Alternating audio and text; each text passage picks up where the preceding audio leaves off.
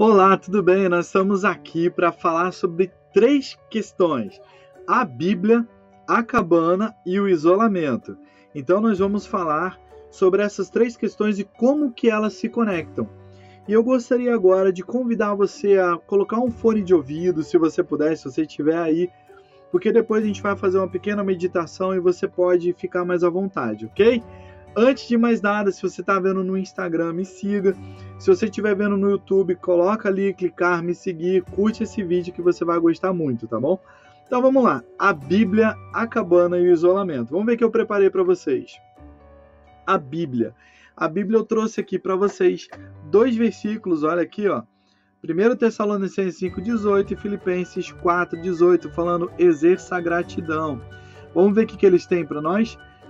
1 Tessalonicenses 5,18 diz assim: Em tudo deem graças, porque esta é a vontade de Deus para vocês em Cristo Jesus. Então, a vontade de Deus para nós é que nós venhamos a dar graças em tudo ao nosso Deus. Nós precisamos da graça, ó, gratidão. Nós temos que ser agradecidos, independente da situação que está acontecendo, porque por algum motivo ela está acontecendo. E a grande pergunta é o que nós podemos aprender nessas situações. Mas eu separei também um outro versículo para você que está em Filipenses 4,6. Não fiquem preocupados com coisa alguma, mas em tudo sejam conhecidos diante de Deus os pedidos de vocês pela oração e pela súplica com ações de graças. Então, o que vocês possam fazer, como eu estou fazendo às 8 horas da noite, e agora a nossa igreja vai fazer às 15 horas da tarde, que nós possamos juntos levar a Deus nossos pedidos, torná-los conhecidos ao Senhor também através de ações de graças. Bom, já falamos sobre a Bíblia, que nós temos que ser gratos em toda e qualquer situação. E agora eu queria falar um pouquinho sobre o que a Cabana tem a falar para gente, esse livro muito interessante. No livro A Cabana, a gente vê uma questão relacionada à tempestade. No capítulo 1 começa com uma tempestade, com uma geada. Eu já enfrentei uma geada e é complicado. Nós tivemos que usar aqueles é, aquelas correntes no pneu para conseguir sair com o carro do lugar. Enfim, não foi fácil. E dependendo da estrada, ela fica muito escorregadia, mas graças a Deus deu tudo certo. Olha só o que o livro fala.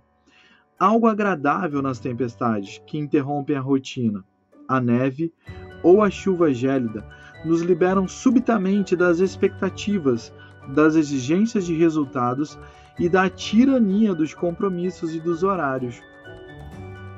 Ao contrário da doença, essa é uma experiência mais coletiva do que individual. Quase que podemos ouvir um suspiro de alívio erguer-se em uníssono da cidade próxima e no campo, onde a natureza interveio para dar uma folga aos exaustos seres humanos. Todos afetados pela tempestade são unidos por uma desculpa mútua de súbito e inesperadamente o coração fica um pouco mais leve. Não são necessárias desculpas por não comparecer a algum compromisso. Todos entendem e compartilham a mesma justificativa, e a retirada súbita de qualquer pressão alegra a alma.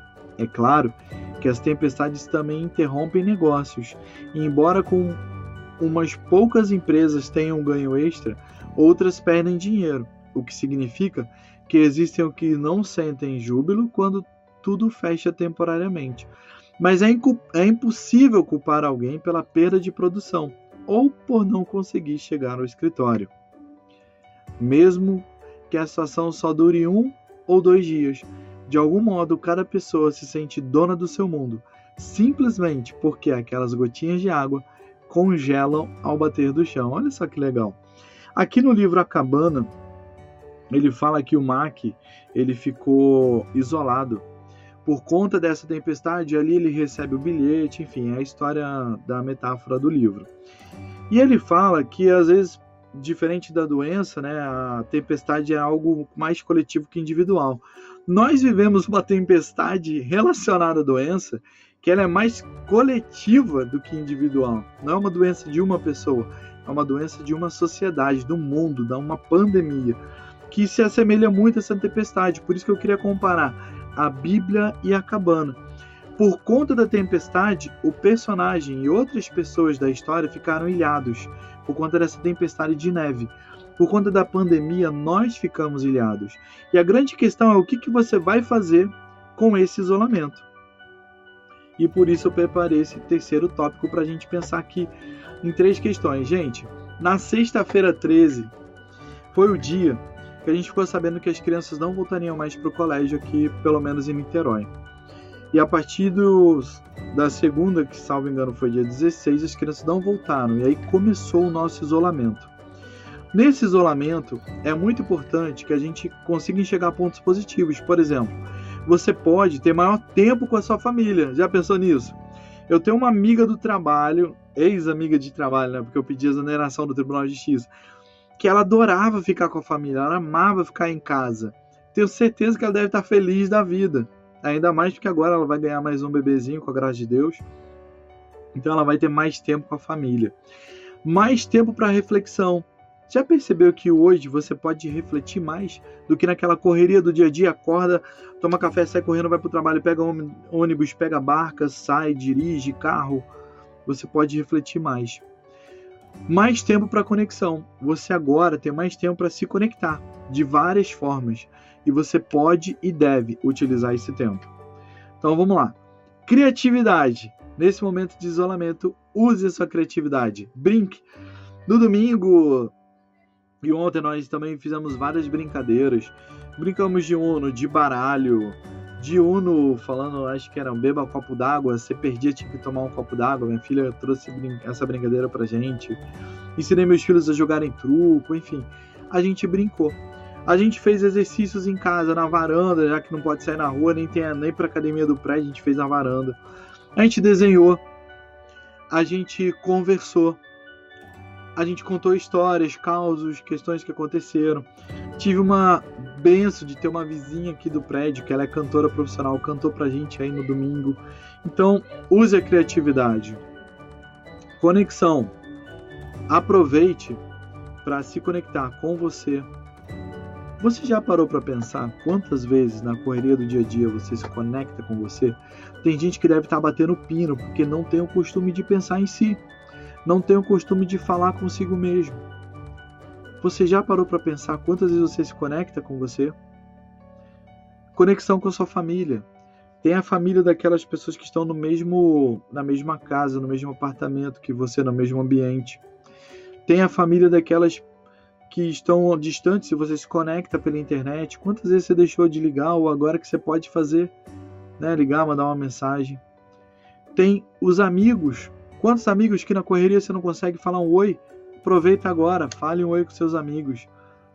Pessoas que você ama, de repente, uma pessoa que você ama, minha filha, por exemplo, ela tá, tem um namoradinho, uma pessoa que ela ama, ela não pode estar com ele, mas pode falar. E principalmente, conecte-se com Deus. Nesse momento de crise, nesse momento em que nós vivemos esse isolamento, essa pandemia, Conecte-se com Deus. Eu não sei qual é a sua forma de acreditar, qual é o Deus que você acredita. Eu sou cristão, acredito em Jesus, Deus Pai, Filho e Espírito Santo. Eu não sei qual é a sua crença, mas conecte-se com Deus. Se você é da cristão também, leia mais a Bíblia, ore, fale com Deus. Eu acredito realmente que Deus tem algo a nos ensinar. Aliás, muitas coisas a nos ensinar nesse momento que você possa aumentar a sua conexão em todos os níveis. E espero que você tenha gostado dessa reflexão aqui, dessa juntando a Bíblia, a cabana e o isolamento. E agora eu quero te convidar, lembra que eu falei do fone de ouvido? Coloca aí se não tiver colocado ainda.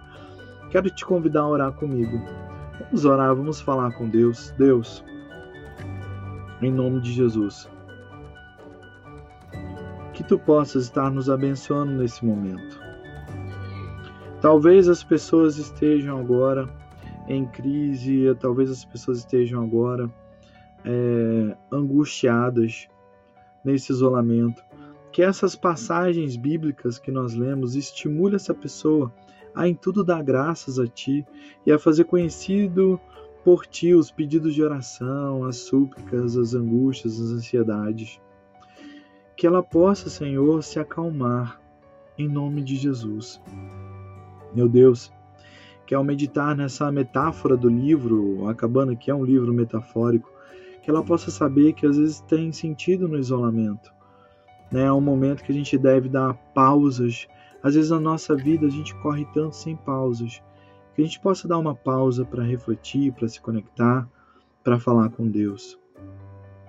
E por fim, Deus, que nesse momento de isolamento nós venhamos a ver os pontos positivos desse isolamento. Ver como que nós podemos ter criatividade de lidar com aquelas pessoas que estão aqui. Que a gente possa utilizar esse tempo para nos conectarmos com nós mesmos, com a nossa família, com os nossos amigos e, sobretudo, contigo, Deus.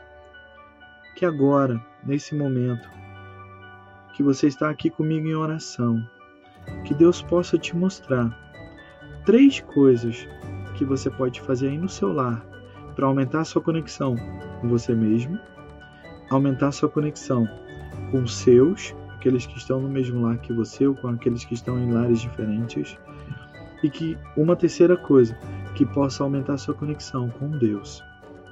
Senhor, eu te peço, mostra para essa pessoa três coisas que ela pode fazer para aumentar a conexão dela com ela, com pessoas que ela ama e contigo.